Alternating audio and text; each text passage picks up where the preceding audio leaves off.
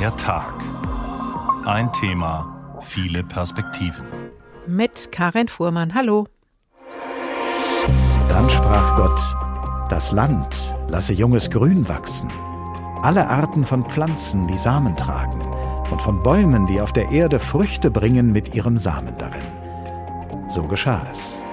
Das Land brachte junges Grün hervor, alle Arten von Pflanzen, die Samen tragen, alle Arten von Bäumen, die Früchte bringen mit ihrem Samen darin. Dann sprach Gott, Hiermit übergebe ich euch alle Pflanzen auf der ganzen Erde, die Samen tragen, und alle Bäume mit samenhaltigen Früchten. Euch sollen sie zur Nahrung. Komisch eigentlich, da steht uns doch zum Essen alles zur Verfügung, was direkt vor unserer Nase wächst. So steht es schon in der Schöpfungsgeschichte in der Bibel. Samen, Früchte, Beeren, Nüsse, Kräuter und natürlich, wenn es nicht giftig ist. Wir finden aber besonders attraktiv, was am anderen Ende der Welt gedeiht und nennen es Superfood. Chia, Quinoa, Goji und Co. sind im Trend, haben oft einen langen Weg hinter sich und kosten viel Geld. Es gibt sie pur als Pulver, Konzentrat oder Tee, gut, gegen Stress, gegen Schmerzen, gegen Hautalterung sollen sie sein. Gut für eine bessere Verdauung und für ein besseres Leben überhaupt. So super ist Superfood, glaubt man den Werbeversprechen. Aber sind sie, nur weil sie exotisch klingen und wir sie nicht kennen, besser als Haselnuss und Grünkohl? Oder können sie vielleicht sogar außer einem leeren Portemonnaie noch andere gefährliche Nebenwirkungen nach sich ziehen? Chia, Goji und Quinoa. Wie super ist Superfood, haben wir heute getitelt und fangen mit dieser Fragestellung ganz vorne an. Was ist eigentlich Superfood? Ist das ein Begriff zur freien Assoziation oder ist er durch gesetzliche Regelungen definiert? Fast Food essen wir, wenn es schnell gehen muss. Und Fingerfood isst man, ja, aus der Hand.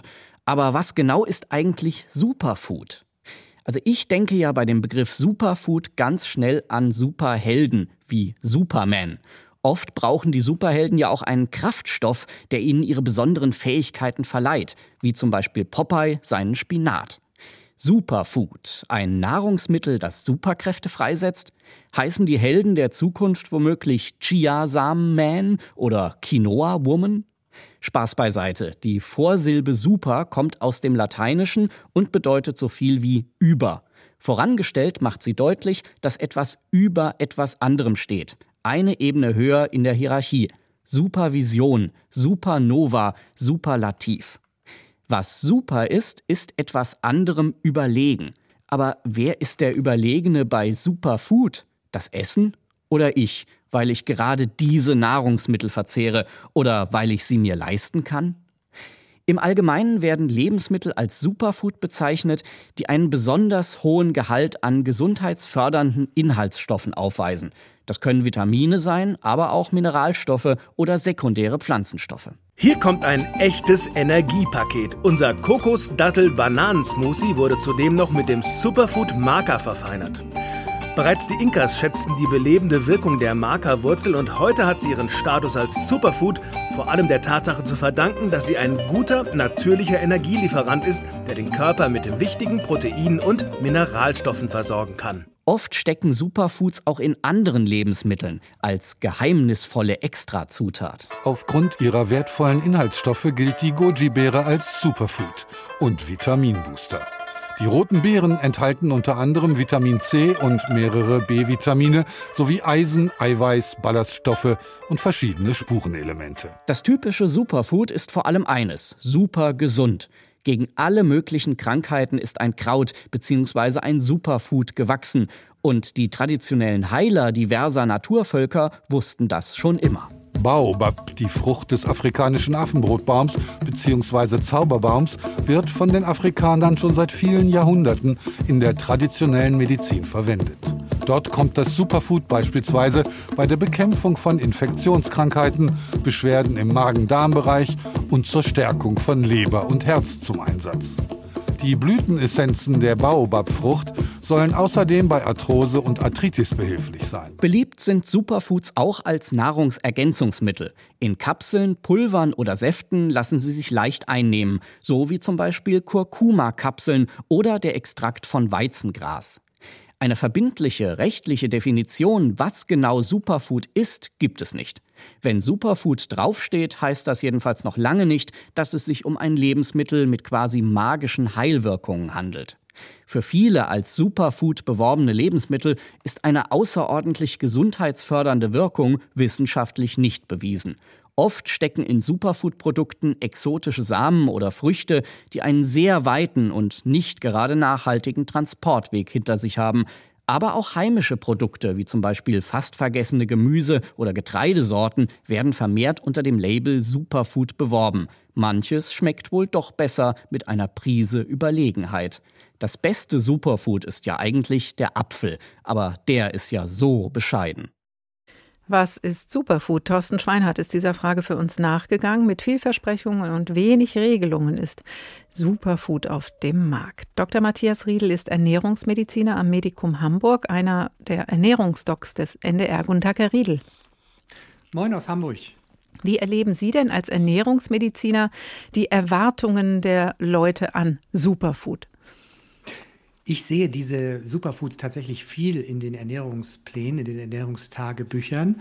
Und die Erwartung ist dann immer die gleiche. Diese Superfoods sollen das, was ich esse, von dem viele eben auch genau wissen, dass es nicht gerade sehr gesund ist, aufpeppen. Es ist sozusagen ein gewisser Ablasshandel. Ich ernähre mich nicht so, wie ich sollte. Und dann kommen ein paar Superfoods dazu und alles ist wieder gut. Also morgens Superfood im Müsli und dann mittags wieder Pommes? Oder wie ist das zu verstehen? Ja, genau. Also die, ähm, die Menschen sind zum Teil sehr, sehr verunsichert, was ist gesunde Ernährung. Und das liegt eben einfach daran, dass wir kein so breit gestreutes Wissen darüber haben, was sollte ein Mensch essen, was sollte Homo sapiens essen. Und darüber gibt es schon Klarheit, aber in der Bevölkerung äh, gibt es verschiedene Strömungen die manche religiös verfolgen, weil wenn man wenig Wissen hat über eine äh, Tatsache, nämlich die Ernährung für Menschen, die für sie gesund ist, dann geht es in Glaubensrichtungen. Und da sind wir schnell beim parareligiösen Bereich und dann hängt der eine so ein bisschen an Keto, der andere lässt Gluten weg. Und eine dieser pseudo-religiösen Richtungen ist, ich peppe mein Essen mit Superfoods auf, ergo wird es dann auch richtig gesund. Und diese Annahme führt leider in die Irre, weil wir müssen uns gesund ernähren und das hängt nicht an ein paar Superfoods, die vielleicht sogar noch aus exotischen Ländern kommen, mhm. Wo wir nicht so gute hygienische Bedingungen haben, was Giftstoffe angeht zum Beispiel. Ja, da sind wir schon bei den Fallen. Ich würde noch einen kleinen Moment dabei bleiben wollen, wenn Sie sagen, diese exotischen Namen, also Chia, ähm, Quinoa und Goji, das kennt man jetzt schon, aber Maki, Maka und Acai, da habe ich schon Schwierigkeiten, das auszusprechen. Aber das klingt natürlich reizvoll, das klingt exotisch. Ähm, reizt das vielleicht? auch die Leute daran, hat das Gefühl, ich bezahle jetzt auch ein bisschen mehr und dann tue ich mir halt besonders viel Gutes? Unbedingt. Das sind ja Produkte, die in den dortigen Ländern günstig zu sammeln bzw. Ähm, herzustellen sind. Und die werden mit einem ordentlichen Preisaufschlag dann nach Europa verfrachtet und daran verdienen dann natürlich die Importeure und die Händler eine Menge. Exotisch, es ist ein bisschen wie die Kirche im Dorf gilt nichts. Wir haben gerade gehört, der Apfel, ne? äh, wie banal, der kann es nicht bringen, weil er, der ist hier einfach. Und äh, unsere heimischen Brombeeren, die jetzt gerade alle reif sind, die bringen das genauso, die kriegen wir sogar auch noch frisch. Ähm, äh, auf den Tisch. Also es ist tatsächlich das Exotische und das von der Werbung aufgepeppte, da wird Geld dran verdient und es führt leider zu einer Verwirrung über die Tatsache, was sollte ich denn essen? Das schadet in dem Sinne die äh, Verbraucher mehr, als dass es ihnen nützt. Mhm. Kommen wir nochmal, ähm, als Ernährungsmediziner wissen Sie ja auch das äh, zu den Inhaltsstoffen. Es wird ja tatsächlich auch nachgewiesenermaßen, auch wenn die Studienlage nicht ausreichend ist, aber in dem ein oder anderen Superfood ein hoher Anteil eines bestimmten Nährstoffes festgestellt, sei es ein Vitamin, Mineralstoff, sekundäre Pflanzenstoffe. Gibt es denn vielleicht Beispiele, wo Sie auch sagen, ja, da kann eine gesunde Wirkung mit verbunden vorhanden sein? Die exotischen Superfoods sind in keiner Weise den äh, Superfoods hier in äh, Europa äh, überlegen, ganz klar nicht. Die europäischen Superfoods, die punkten einfach damit, dass sie nicht so lange Transportwege haben. Sie sind mit höherer Wahrscheinlichkeit giftstofffrei. Wir haben ja sogar bei exotischen Superfoods mit Bioqualität Giftstoffe gefunden, weil die dort in den Ländern einfach teilweise sehr, sehr lax gehandhabt werden. Also es gibt keine Vorteile. Es ist teurer. Es ist meist, also es ist nicht es ist manchmal sogar auch tatsächlich mit Bioziden ähm, behaftet und äh, Vorteile gibt es im Prinzip nicht für diese exotischen Superfoods. Und wenn man sich die Nahrungsergänzungsmittel anschaut, die ja zum Teil auch aus diesen Superfoods hergestellt werden, also Pulver oder eben Konzentrate, sind die nicht vielleicht doch sinnvoll für den einen oder anderen äh, oder die andere, die sich vegan oder vegetarisch ernähren will? Ja, also grundsätzlich ist es so, dass äh, Extrakte von Superfoods dann auch nicht normiert sind. Es ist, gibt also keine Studien darüber, welche Extrakte in welcher Konzentration. Es gibt keine Zulassung, es gibt keine staatliche Aufsicht. Jeder Hersteller kann behaupten, was er will. Und damit wird der gute Ruf eines gesunden Pflanzenbestandteils dann auf ein Präparat übertragen, was auch sehr, sehr teuer verkauft wird.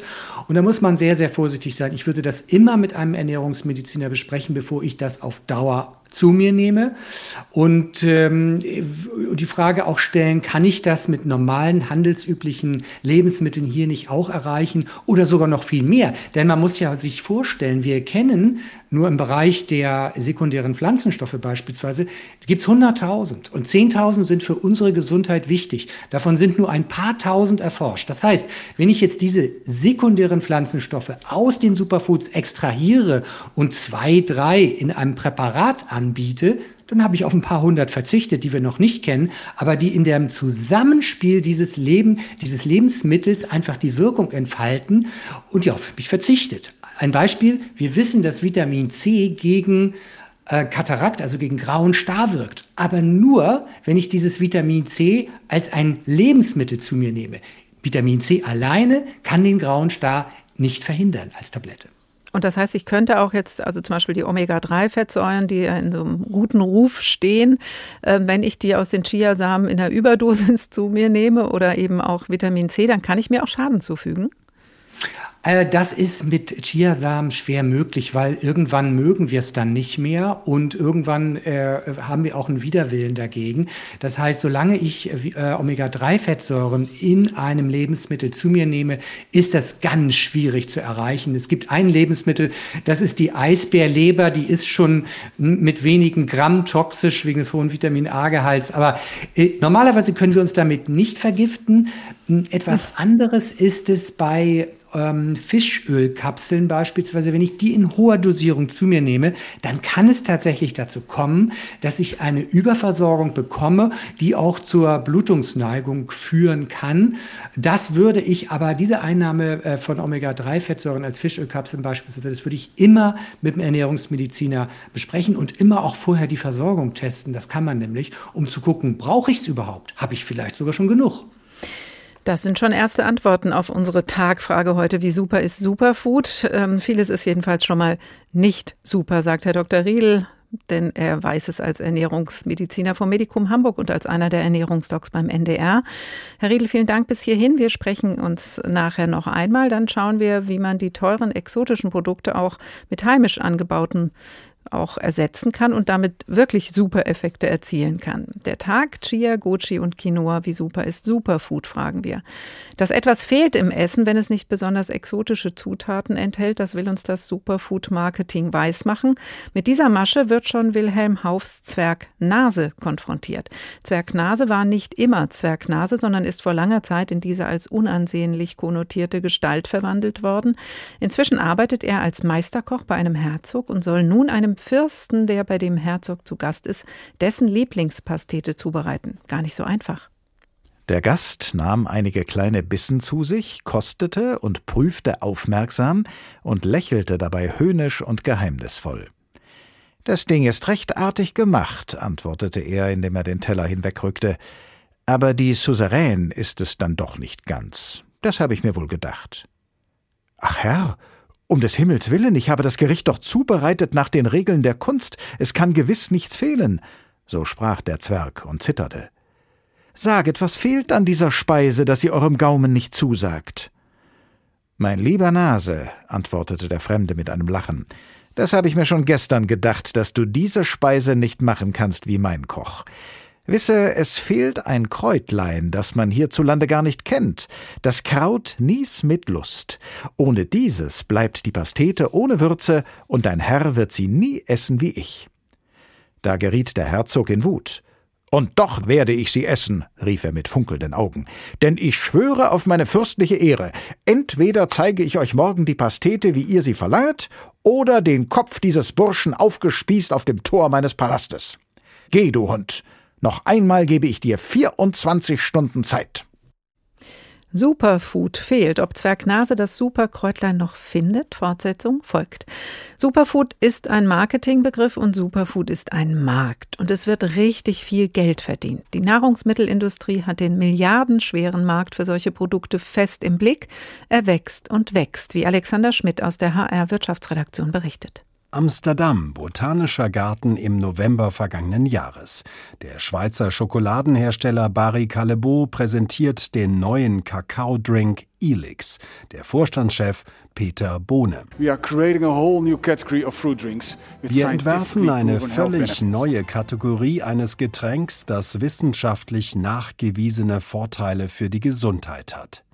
Das Getränk aus Kakaofrucht soll nicht nur die Gefäße erweitern und gut für das Herz sein, sondern sich auch positiv auf das Gehirn, die Haut und die Muskeln auswirken. Barry Callebaut hat die gefäßerweiternde Wirkung von Kakaobitterstoffen wissenschaftlich untersuchen lassen und bei der Europäischen Lebensmittelbehörde eine sogenannte Gesundheitsaussage beantragt, eine Art Zertifikat, und dieses auch erhalten. Damit darf das Unternehmen jetzt werben, glauben, dass Elix ein Superfood ist.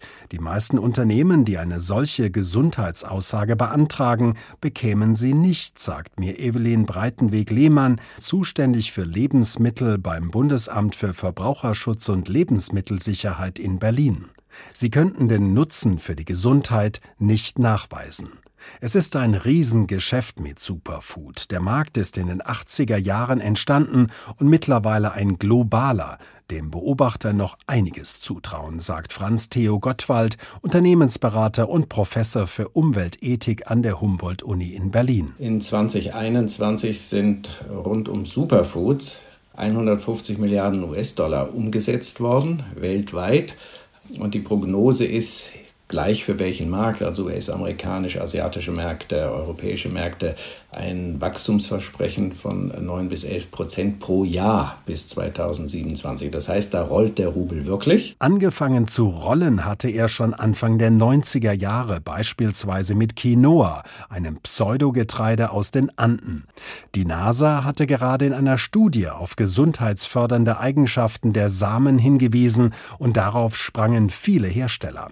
Das wiederum hatte massive Auswirkungen auf die Menschen vor Ort in Lateinamerika, dort wo Quinoa seit über 5000 Jahren angebaut wird, sagt der Umweltethiker Franz Theo Gottwald. Dass erstens umwelttechnisch Monokulturen darum entstehen, in den Regionen, wo angebaut wird dass zweitens die Umwelt belastet wird durch Transportverpackung und eben genau diesen intensiven Anbau, dass äh, drittens diese Exoten dazu führen, dass heimische, dort lokale, der Ernährungssicherung vor Ort dienende Grundnahrungsmittel nicht mehr dort gegessen werden können, weil sie nicht mehr bezahlbar sind, sondern für den Weltmarkt äh, vertickt werden. Und die heimische Bevölkerung stattdessen importierte Lebensmittel aus den USA und Europa teuer einkaufen und gezwungenermaßen essen muss. Jutta Rosen, Professorin für Marketing und Konsumforschung an der TU München, geht davon aus, dass die Verbraucher zunehmend skeptischer würden, wenn von Superfood die Rede sei. Sie zweifelt an den Wachstumsprognosen. Man muss jetzt natürlich sehen, dass gerade durch die Inflation und halt auch die gesamte weltwirtschaftliche Situation man sich natürlich fragen kann, inwieweit solche Trends jetzt gerade vielleicht auch einen Dämpfer erfahren werden. Ob der Markt weiter so boomt, ist ungewiss, aber es besteht Regelungsbedarf. Das wird deutlich im Bericht von Alexander Schmidt. Professor Marc Beringer ist beschäftigt mit angewandter Biochemie für Ernährung und Umwelt an der Hochschule Fulda. Guten Tag, Herr Beringer. Guten Tag, Frau Fuhrmann. Grüße Sie. Der Markt ist groß, global und unübersichtlich. Viel Handel läuft übers Internet. Ist das das Problem bei der Regulierung? Ja, zum Teil schon. Äh, zum Teil sind es aber auch die unterschiedlichen äh, Gegebenheiten in den jeweiligen Ländern. Ähm, die EU verfolgt eine Harmonisierung, aber äh, letztendlich ähm, ist das ein hehres Ziel, das noch nicht ganz erreicht worden ist. Aber ja, der Markt treibt genau diese äh, Bestrebungen, immer mehr zu verkaufen. Was meinen Sie mit Harmonisierung? Also welche Regeln müssten da angepasst werden? Ähm, es gibt zum Beispiel bei den äh, Vitaminen und Mineralstoffen eine ähm, Höchstmengenverordnung, die wir hier in Deutschland anstreben, aber auch in anderen Ländern ist die schon durchgesetzt. Die unterscheidet sich aber in den jeweiligen Ländern von den Mengen. Und äh, da wäre es sinnvoll, wenn es eine EU-einheitliche Regelung gäbe, um auch zu verhindern, dass Produkte, die dann in einem Land angeboten werden, nicht vielleicht über das Internet in einem anderen Land ähm, nicht erlaubt sind, beziehungsweise umgekehrt, dass man die beziehen kann, obwohl sie nach den Höchstmengen nicht erlaubt sind in dem Einheim, einheimischen Land. Also Höchstmengenverordnungen für Vitamine gibt es. Es gibt auch Stofflisten in Deutschland, in der Schweiz und in Österreich für Botanicals, in Ayurveda-Produkten und in der chinesischen Medizin zum Beispiel. Warum kommt man da nicht zu EU-weiten Verordnungen? Wo hängt's? Das hat ganz unterschiedliche Gründe. Ich denke, man ist sehr bestrebt, jetzt gerade in den äh, genannten Ländern diese Stofflisten zu führen. Ähm, auf der anderen Seite muss es auch immer eine unabhängige äh, wissenschaftliche Bewertung geben, die dann die EFSA unternimmt, also die Europäische äh, Agentur für Lebensmittelsicherheit. Und ähm, das ist schon mal eine schwierige Gemengelage. Die Stofflisten werden immer länger. Es äh, kommen jetzt neue äh, Produkte hinzu, wie Pilze, Algen und der, des Weiteren. Ähm, man kommt also sozusagen mit der Liste nicht dem Marketing hinterher. Es werden immer mehr Produkte verkauft, die ähm, ja in so einer Grauzone sind zwischen Lebensmittel und Pflanze, die wenig Evidenz hat, ob sie jetzt gesund ist oder nicht. Mhm, also die Regelungen kommen dem Markt nicht hinterher. Es wird immer was Neues entwickelt und erfunden und äh, der Markt ist unübersichtlich, wie Sie das auch gerade beschrieben haben. Herr Beringer, aber wenn äh, jetzt zum Beispiel Chia draufsteht, kann ich auch noch nicht mal sicher sein, dass Chia drin ist. Peter Nick, der Zellbiologie-Professor am Karlsruher Institut für Technologie, hat in Chia-Smoothies Basilikumsamen gefunden, was zum Beispiel für Schwangere gefährlich sein könnte, wenn die nicht wissen, dass das da drin ist. Warum ist denn sowas nicht zu kontrollieren? Das ist sehr schwierig, ähm, denn ähm, ich sage mal, die normalen sekundären Pflanzenstoffe sind sehr ähnlich, bis auf die Giftstoffe. Und ähm, neben der eigentlichen ähm, Regulierung und der äh, Überwachung durch die äh, Ämter haben wir natürlich das grundlegende Problem oder die grundlegende Aufgabe des Lebensmittelherstellers, dass er die Lebensmittel sicher in den Verkehr bringen muss.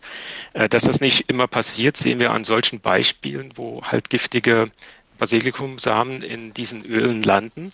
Ähm, das hat auch damit zu tun, dass äh, ja die ähm, ich sag mal, die, die, die äh, Grundstoffe nicht in ausreichender Menge zur Verfügung stehen und man dann andere Quellen sucht ähm, und die dann auch äh, ja vielleicht in Basilikumsamen findet. Also das ist ein großes Problem ähm, und wir ähm, sind damit immer neueren Problemen konfrontiert, weil die ähm, ja, Gemengelage auch immer unübersichtlicher wird, gerade was die das, das Angebot an diesen äh, Lebensmitteln und ähm, den Superfoods betrifft. Hm.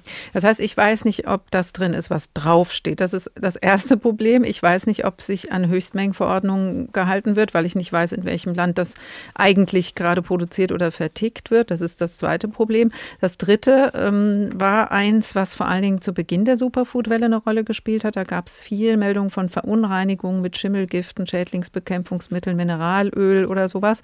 Ist das noch immer ein Problem?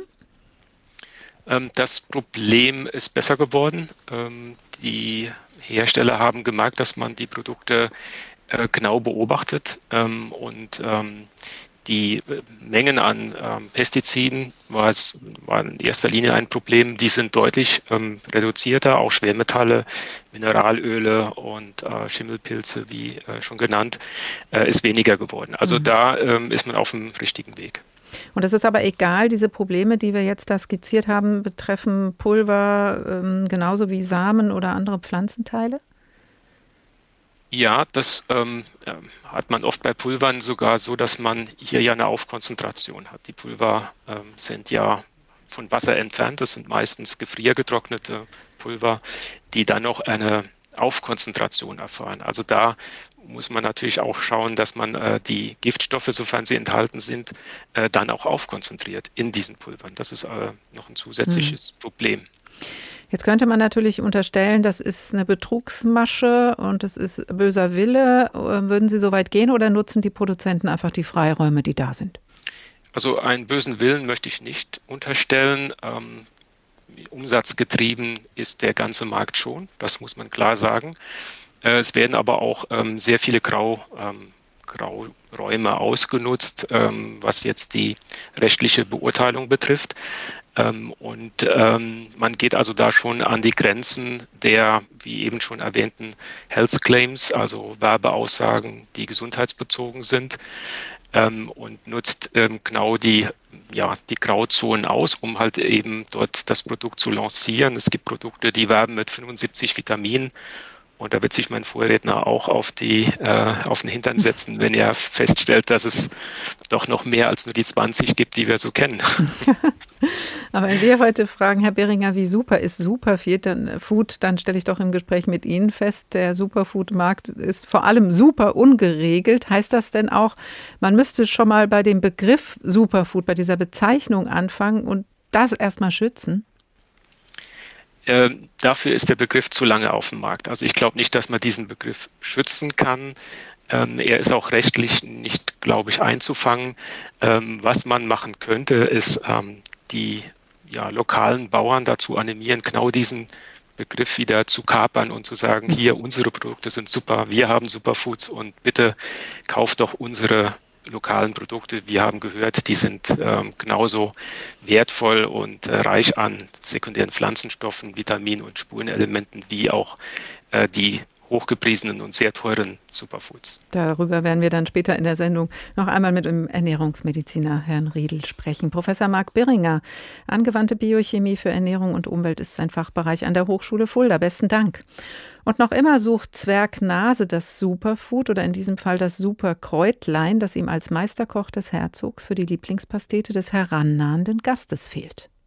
Der Zwerg ging weinend in sein Kämmerlein und klagte der Gans sein Schicksal und dass er sterben müsse, denn von dem Kraut habe er nie gehört. Ist es nur dies, sprach sie, da kann ich dir schon helfen, denn mein Vater lehrte mich alle Kräuter kennen. Wohl wärest du vielleicht zu einer anderen Zeit des Todes gewesen, aber glücklicherweise ist es gerade Neumond, und um diese Zeit blüht das Kräutlein. Die Gans hüpfte und flog voran, fuhr dann schnell mit dem Kopf ins hohe Gras und pflückte etwas ab, das sie dem erstaunten Nase zierlich mit dem Schnabel überreichte. Das ist das Kräutlein, und hier wächst eine Menge davon, so dass es dir nie daran fehlen kann. Der Zwerg betrachtete das Kraut sinnend. Ein süßer Duft strömte ihm daraus entgegen, der ihn unwillkürlich an die Szene seiner Verwandlung erinnerte. Wird jetzt die Pastete bei Zwergnase gelingen? Später mehr aus Wilhelm Haufs Märchen. Der Tag, ein Thema, viele Perspektiven. Wir sprechen über Chia, Goji und Quinoa und fragen, wie super ist Superfood? Der Superfood-Trend in den Wohlstandsländern hat auch Folgen für die Länder des Südens. Früchte, die früher für den regionalen Konsum angebaut wurden, werden plötzlich relevant für den globalen Markt. Das ist Erstmal ja nicht schlecht, aber der Anbau wird zum Geschäft, Beispiel Quinoa, auch in anderen Regionen der Welt und das verändert die Situation in den ursprünglichen Anbaugebieten, wie Anne Herberg aus Bolivien berichtet.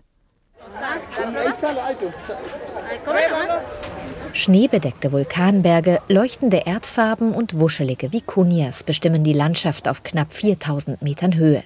Die Sonne brennt, die Luft ist dünn, die Böden sind von einer Salzschicht bedeckt. Perfekte Voraussetzungen für die Königin der Anden, wie sie hier in Bolivien genannt wird, die Quinoa-Pflanze. Jahrtausende alt und besonders nährstoffreich, erklärt Kleinbäuerin Delida Huanca. Das ist das Wertvollste, was wir anpflanzen. Quinoa Real besitzt wichtige Proteine und sieben Vitamine. Weil wir Bauern es täglich essen, sind wir so gesund und stark. Seit Jahrtausenden ernährt Quinoa die Andenvölker. Die Pflanze galt bereits damals als eine Art heiliges Superfood. Ein Grund, warum Quinoa und ihr Anbau während der Eroberungsfeldzüge der spanischen Kolonisatoren verboten, sogar unter Todesstrafe gestellt wurde. So sollten die Völker geschwächt werden. Doch Quinoa blüht bis heute auf den Altiplanos, den Hochebenen Boliviens. Die Blüten leuchten orange, gelb oder violett. Hay que hacer básicamente es usar un poco de esto Allerdings bereitet Kleinbäuerin Delida in den vergangenen Jahren eine neue Plage Sorgen. Gefräßige Würmer befallen die Sträucher. Doch Chemie kommt bei den Kleinbauern im Andenhochland Boliviens nicht zum Einsatz. Gemeinsam mit Agraringenieur Eduardo Paye haben sie ein biologisches Mittel aus Lama, Mist und Kräutern entwickelt. Das Geheimnis, es möglichst lange gären zu lassen. Inzwischen haben sie einen Bioverband gegründet namens Anapki. Es haben sich bereits mehr als 25.000 Familien angeschlossen. Hier wird nur ökologischer Dünger verwendet. Nur so schützen die Bauern ihre Böden und Mutter Natur. Das ist allen wichtig. Der Anbau ist inzwischen ökologisch zertifiziert und weltweit gefragt. Der Leaders Kooperative Anapki exportiert allein nach Deutschland 100 Tonnen Bio-Quinoa pro Monat. Doch längst sind sie nicht mehr die einzigen. Der Anbau von Boliviens Superfood ist heute weltweit explodiert, auf Kosten der Qualität und der Kleinbauern aus den ursprünglichen Anbaugebieten.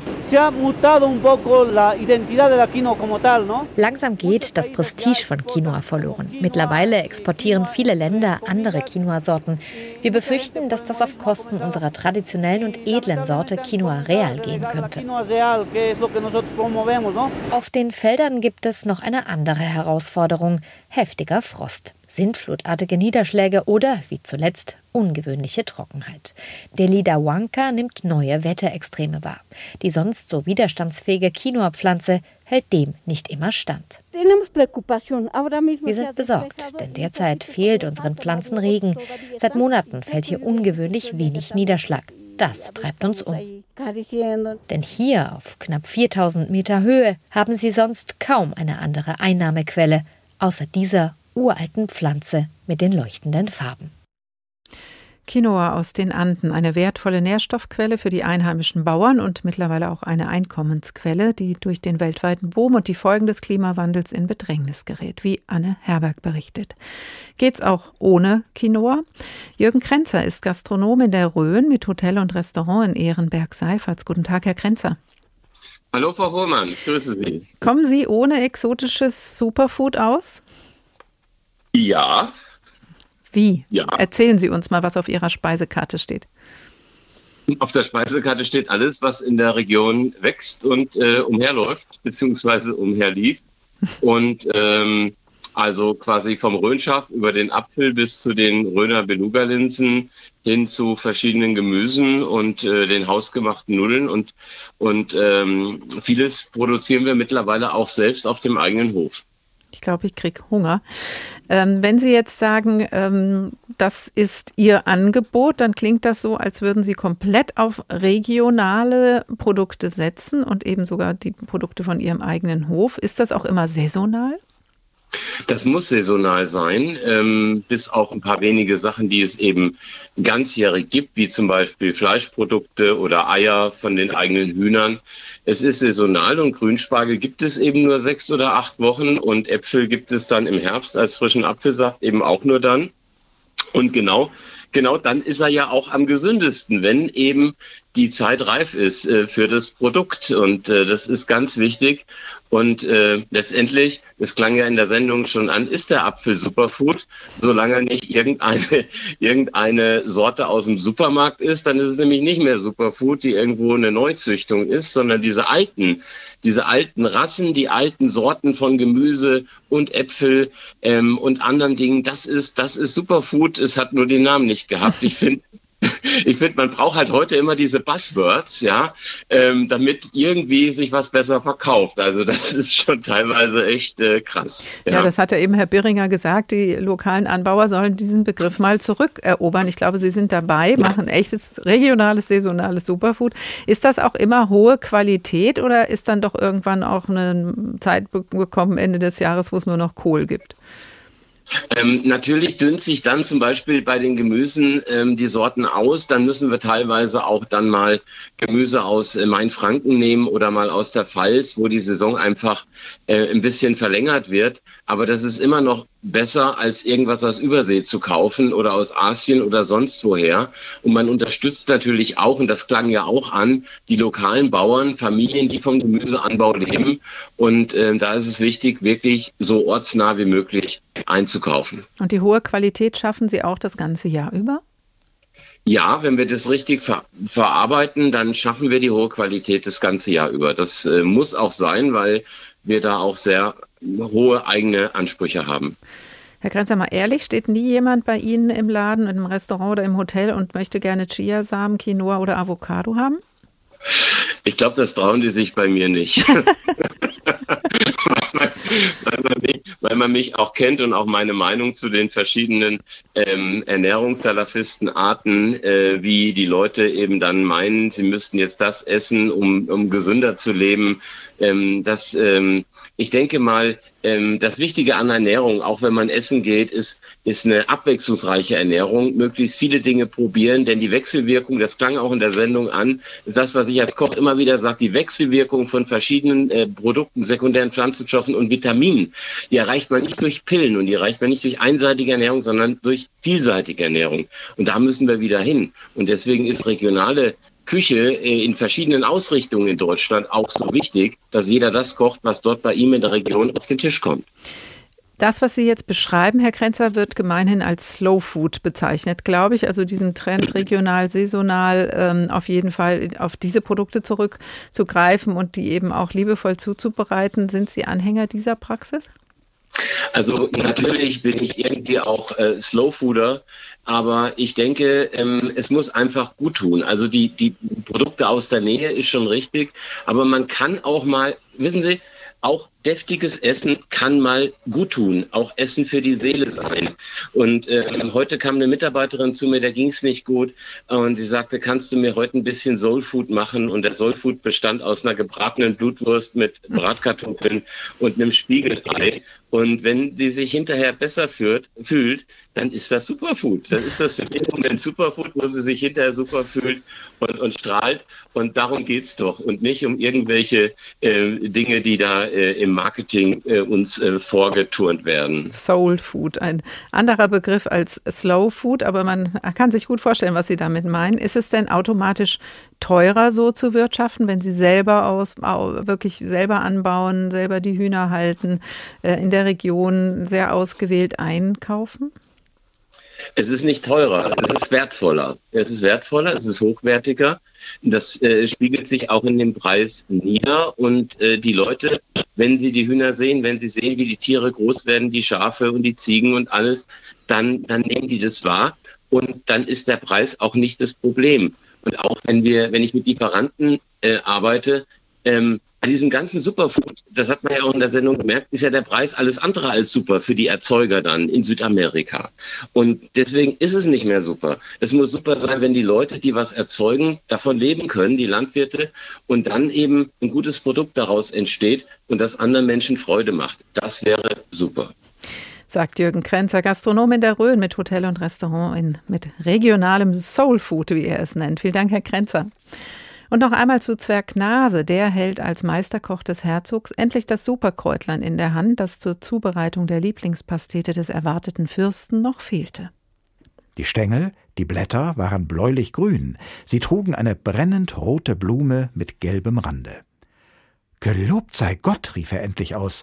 Welches Wunder! Wisse, ich glaube, es ist dies dasselbe Kraut, das mich in diese scheußliche Gestalt umwandelte. Dann sprach er, so es Gott gefällig ist, werde ich diese Bürde loswerden, streckte seine Nase tief in die Kräuter und sog ihren Duft ein. Da zog und knackte es in allen seinen Gliedern. Er fühlte, wie sich sein Kopf aus den Schultern hob, er schielte herab auf seine Nase und sah sie kleiner und kleiner werden, sein Rücken und seine Brust fingen an, sich zu ebnen, und seine Beine wurden länger. Er kam glücklich und unerkannt mit der Gans aus dem Palast und machte sich auf den Weg nach dem Meeresstrand. Nach seiner Entfernung aus dem Palast des Herzogs entstand dort große Unruhe, denn als am anderen Tag der Herzog seinen Schwur erfüllen und dem Zwerg, wenn er die Kräuter nicht gefunden hätte, den Kopf abschlagen lassen wollte, war er nirgends zu finden. Der Fürst aber behauptete, der Herzog habe ihn heimlich entkommen lassen, um sich nicht seines besten Kochs zu berauben, und klagte ihn an, dass er wortbrüchig sei. Dadurch entstand ein großer Krieg zwischen beiden Fürsten, der in der Geschichte unter dem Namen Kräuterkrieg wohl bekannt ist. Echtes Superfood mit Zauberkraft hat Zwergnase gefunden in Wilhelm Haufs Märchen. Es geht nicht für alle gut aus mit diesem Superfood, führt gar zum Kräuterkrieg. Ein Krieg ist es nicht, der um das Superfood, von dem wir heute sprechen, läuft, wohl aber ein Kampf um die Marktmacht, um, um Milliarden. Seit ein paar Jahren spielen deswegen auch in Deutschland Bauern auf dem Quinoa-Markt mit, allerdings noch lange nicht im großen Stil. Laut Bauernverband liegt die gesamte Anbaufläche in Deutschland noch unter 1000 Hektar. In Hessen Hessen bauen schon Landwirte aus dem Odenwald Quinoa an, diese Pflanze, die eigentlich als Kulturpflanze in schwindligen Höhen der Anden heimisch ist, wie gehört. Nun wächst die Pflanze auch in Frankfurt, genauer gesagt in Schwanheim. Nina Michalk hat den Schwanheimer Quinoa-Bauern für uns besucht. Es ist früh morgens. Die Temperaturen sind in diesem heißen Sommer noch angenehm kühl und das grüne Quinoa-Feld steht voll im Saft. Michael Farquharson, der Quinoa-Bauer mit schottischen Wurzeln, steht mit seinen großen Umhängebeutel mittendrin und zupft Blätter. Es ist mehr so wie Tee pflücken. Und handgepflückt natürlich kontrolliert man sofort, ob die Blätter gut sind oder nicht gut sind. Sie müssen schön, grün, saftig. Nicht alle Blätter werden von einer Pflanze abgepflückt, weil der Pflanze muss noch wachsen können. Denn im September erst werden die bekannten Quinoa-Samen mit einem Mähdrescher vom Feld geholt. Die Pflanze, die schon seit 5000 Jahren in den südamerikanischen Anden kultiviert wird, fühlt sich bei den Schwanheimer Dünen in Frankfurt besonders wohl. Hier beim lockeres Boden etwas sandiges, ähm, logischerweise, wir sind direkt am Main sozusagen, optimal. Also Quinoa braucht einfach lockeres Boden, viele Sonne das wir diese Sommer haben, auch wenig Wasser. Für den Klimawandel ist die genügsame Pflanze optimal, aber auch für die Gesundheit. Der Zucker in ihr ist zu 90 Prozent Glucose und daher für Diabetiker geeignet. Quinoa ist glutenfrei und voll Eiweiß. Und auch die Blätter haben es in sich. Deshalb interessiert sich Farquharson auch für die ganze Pflanze.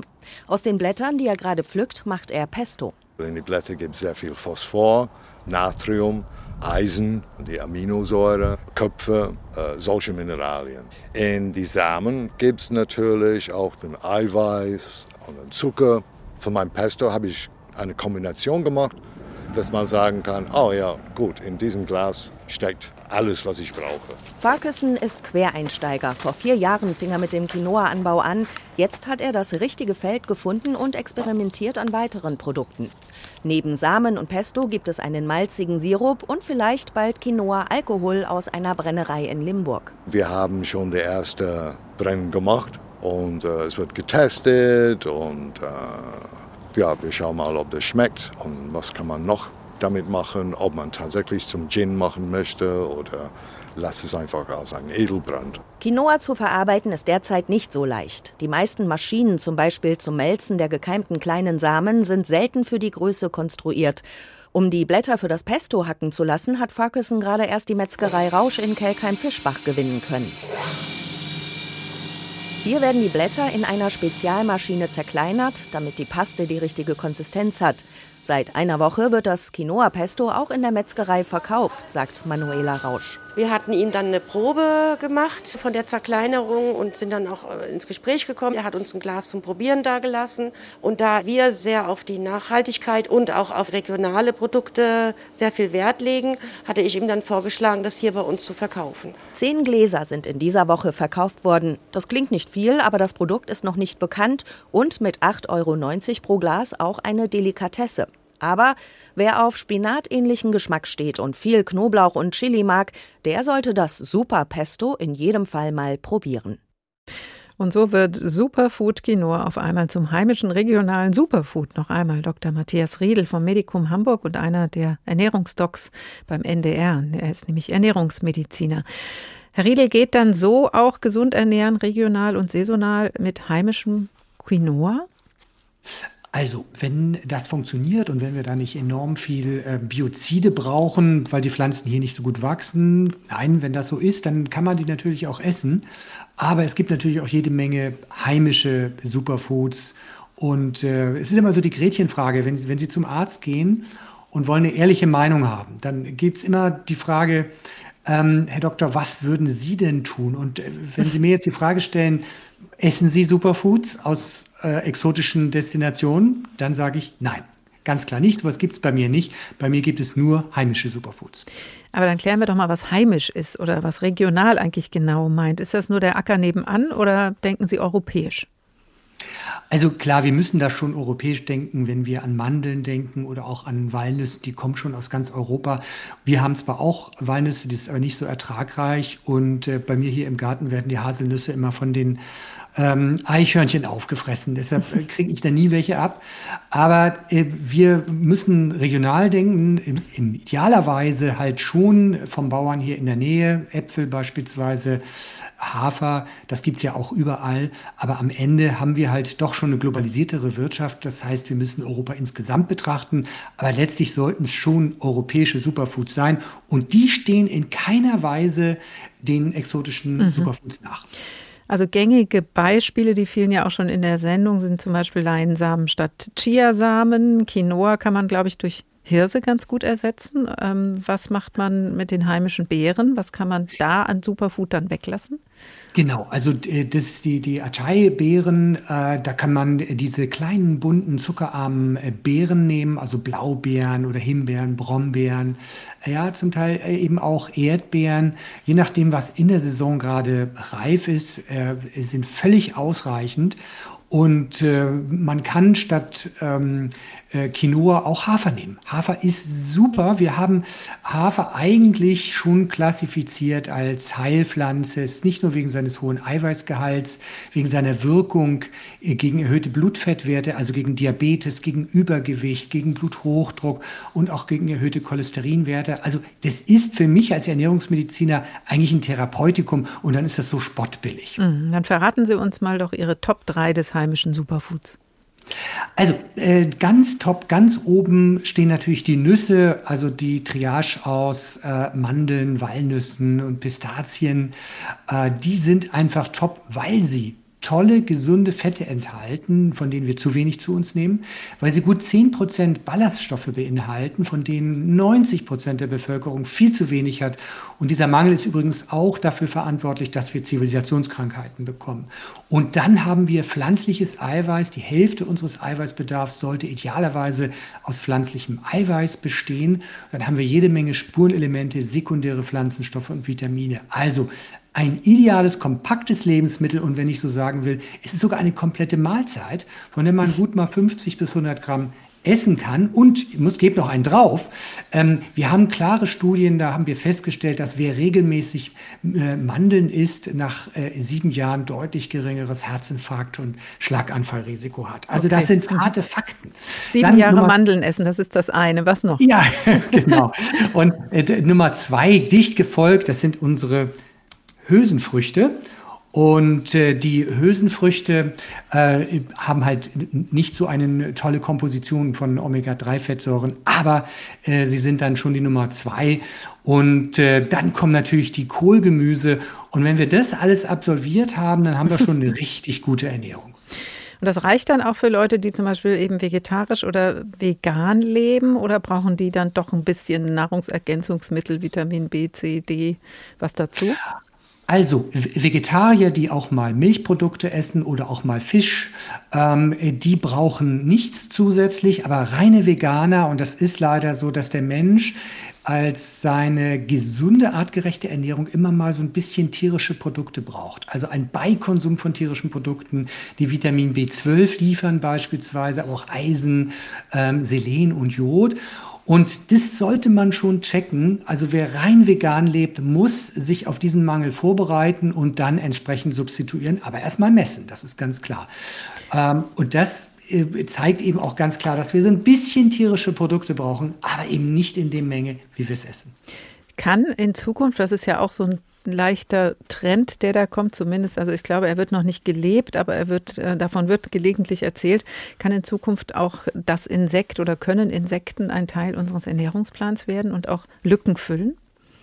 Also das haben die Menschen ja immer schon gegessen. Also der, der Homo erectus damals vor äh, äh zwei Millionen Jahren, der ist dann schon über die Steppe gelaufen und hat natürlich das, was nicht weglaufen konnte, der hat Käferwürmer gegessen. Machen viele Eingeborene auch noch jetzt. Das Problem ist halt die massenhafte Züchtung. Das ist dann äh, schon wieder nachher ein Problem. Dann kriegen die Krankheiten. Sie sind relativ teuer und äh, deshalb ist es eher so, dass man die Insekten aus dem eigenen Garten essen sollte. Also biogezogen. Ähm, für die für die Massenernährung der Menschen, denke ich, taugen die heutzutage noch nicht, aber gesund wäre es. Wie super ist Superfood, haben wir heute in der Sendung gefragt und gehört, dass es nicht nur ernährungsmedizinisch, sondern auch aus hygienischer, sozialer und ökologischer Sicht ähm, durchaus sinnvoll ist, sich eher heimisch zu ernähren und zu orientieren. Aber es geht ja nicht nur mit Nüssen, Hülsenfrüchten und Kohl, nehme ich mal an. Also wann ist dann in welcher Mischung heimisches Superfood auch wirklich super?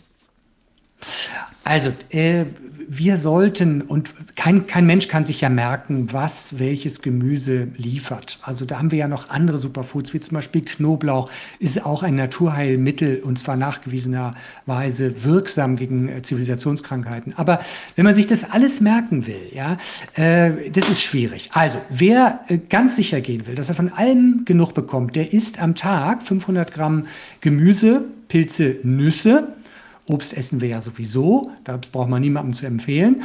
Und wer diese 500 Gramm gegessen hat, der sollte auch eben darauf achten, dass er nicht nur bei den drei Lieblingsgemüsesorten der Deutschen hängen bleibt, nämlich das sind Tomaten, die, die Karotten und die Zwiebeln. Also es gibt noch mehr und deshalb empfehle ich 25 verschiedene Gemüsesorten in der Woche und täglich 500 Gramm.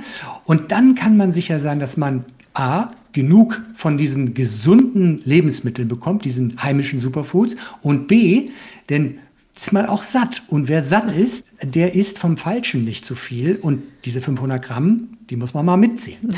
Die Mischung macht's, sagt Dr. Matthias Riedel vom Medikum Hamburg, Ernährungsmediziner und einer der Ernährungsdocs im NDR. Ganz herzlichen Dank.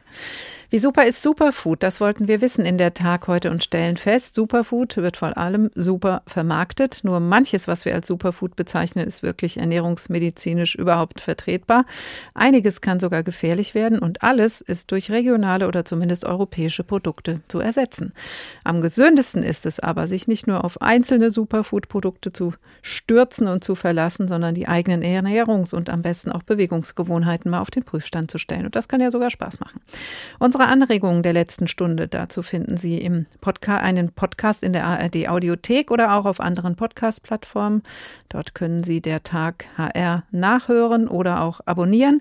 Wenn Sie vorab über unsere Themen Bescheid wissen wollen, geht das über den Newsletter. Abonnieren können Sie den über hrinforadio.de oder hr2.de. Da können Sie auch Ihre Meinung oder Ihre Anregungen, Ihre Fragen zur Sendung loswerden über das Kontaktformular. Ich heiße Karin Fuhrmann und wünsche Ihnen noch einen schönen Tag.